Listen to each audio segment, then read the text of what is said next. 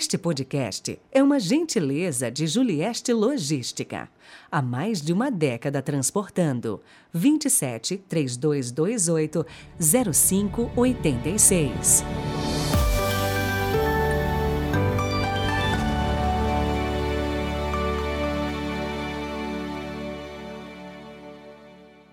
Olá, sejam muito bem-vindos à solenidade de nosso Senhor Jesus Cristo Rei do Universo, último domingo do ano litúrgico, 20 de novembro de 2022. E no próximo já é advento. Mas você sabe por que essa solenidade é comemorada no último domingo do ano litúrgico? Este é um recado muito importante da Igreja. É para que Jesus seja sempre a nossa meta, o nosso ideal, a finalidade da nossa vida. Rezemos.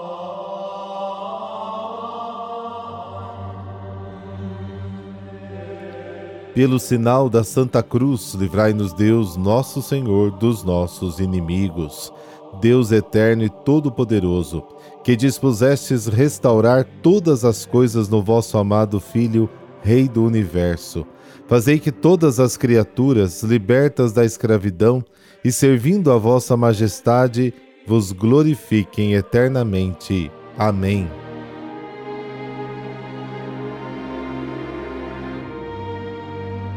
Lucas capítulo 23, versículos de 35 a 43. O Senhor esteja convosco, Ele está no meio de nós. Proclamação do Evangelho de Jesus Cristo segundo Lucas. Glória a vós, Senhor. Naquele tempo, os chefes zombavam de Jesus, dizendo: A outros ele salvou, salve-se a si mesmo, se de fato é o Cristo de Deus, o escolhido. Os soldados também caçoavam dele Aproximavam-se, ofereciam-lhe vinagre e diziam: Se és o rei dos judeus, salva-te a ti mesmo.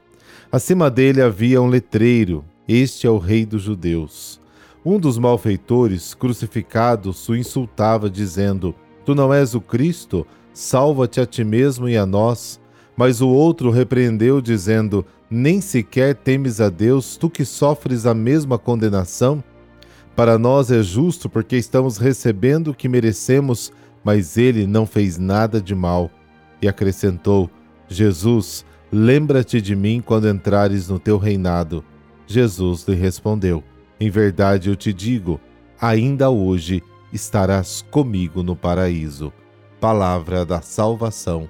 Glória a vós, Senhor.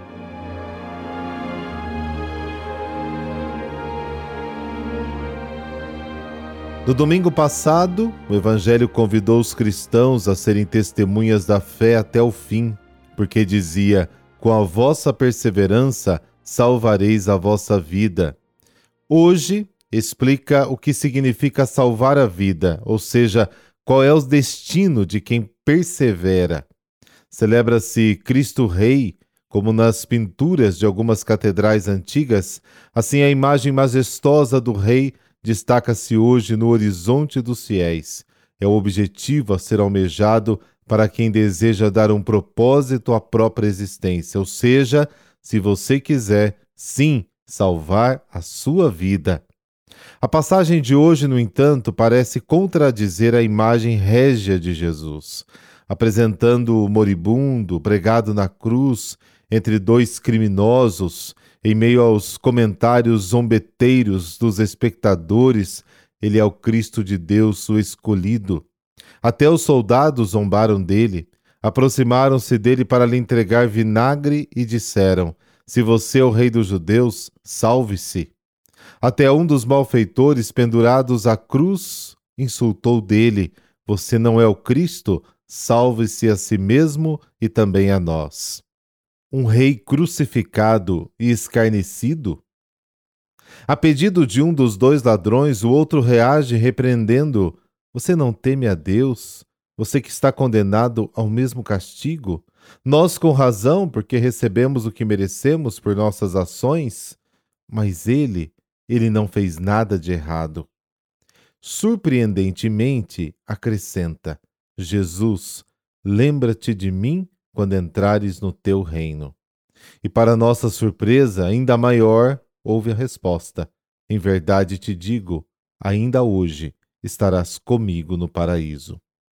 Jesus sabe que depois da terrível prova da cruz entrará na glória do Pai, porque foi fiel até o fim na missão que o Pai lhe confiara. Pedem-lhe que demonstre a sua realeza descendo da cruz, mas, pelo contrário, ele não quer que seja reconhecido pela sua capacidade de escapar à tortura, mas pela fidelidade à sua missão. Não porque ele manda nos outros, mas porque ele perdoa. Quantas vezes ao longo de sua vida terrena ele perdoou, consolou, deu esperança. Pouco antes da promessa ao chamado bom ladrão, chegou mesmo a justificar aqueles que o crucificavam. Pai, perdoa-lhes, porque não sabem o que fazem. Sua realeza se manifesta nesta misericórdia infinita, acontecida no perdão. Muitas e muitas vezes, no decurso da sua vida pública, Jesus falou do reino de Deus que não era deste mundo, como havia assinalado perante Pôncio Pilatos, um reino onde são seguidos comportamentos diferentes daqueles que usualmente eram praticados entre os homens, um reino cuja regra suprema é a do amor, que também se manifesta no perdão. Ele foi o primeiro a praticá-lo e, portanto, pode convidar os homens a fazer o mesmo. Quando proclamamos Jesus como Rei, significa que reconhecemos sua grandeza por ter sido fiel ao Pai. O Pai o enviou para demonstrar até onde vai o amor divino pelos homens, e Jesus o provou com a sua identidade até o fim. O fim de sua vida terrena, mas também a finalidade da capacidade de amar.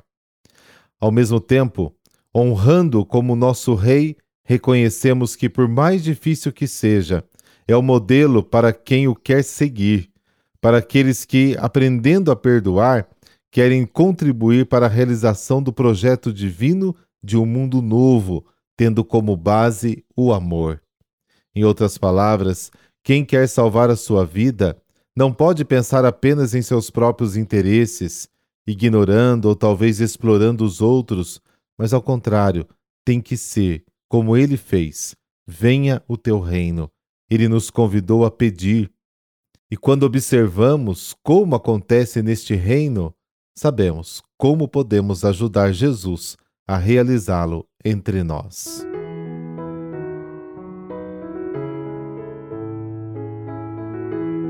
Santo Edmundo. Há três santos com o nome de Edmundo, todos ingleses. Hoje faz-se memória do mais antigo, lá no século IX, cristão, filho do rei da Saxônia, educado na Inglaterra. Aos 14 anos de idade, tornou-se rei num período dos mais trágicos da Inglaterra, devastada constantemente pelos bárbaros dinamarqueses que invadiam e saqueavam os seus vilarejos. Em 869, esses bárbaros realizaram uma grande invasão nos domínios do rei Edmundo, o qual, para defender o povo e o reino, reuniu seu pequeno exército e os combateu. Os dinamarqueses, melhor armados em maior número, aprisionaram Edmundo. Foi-lhe oferecida a possibilidade de manter a vida e a coroa, caso renegasse a fé e se proclamasse vassalo dos invasores. Por duas vezes, o rei corajosamente rejeitou a proposta.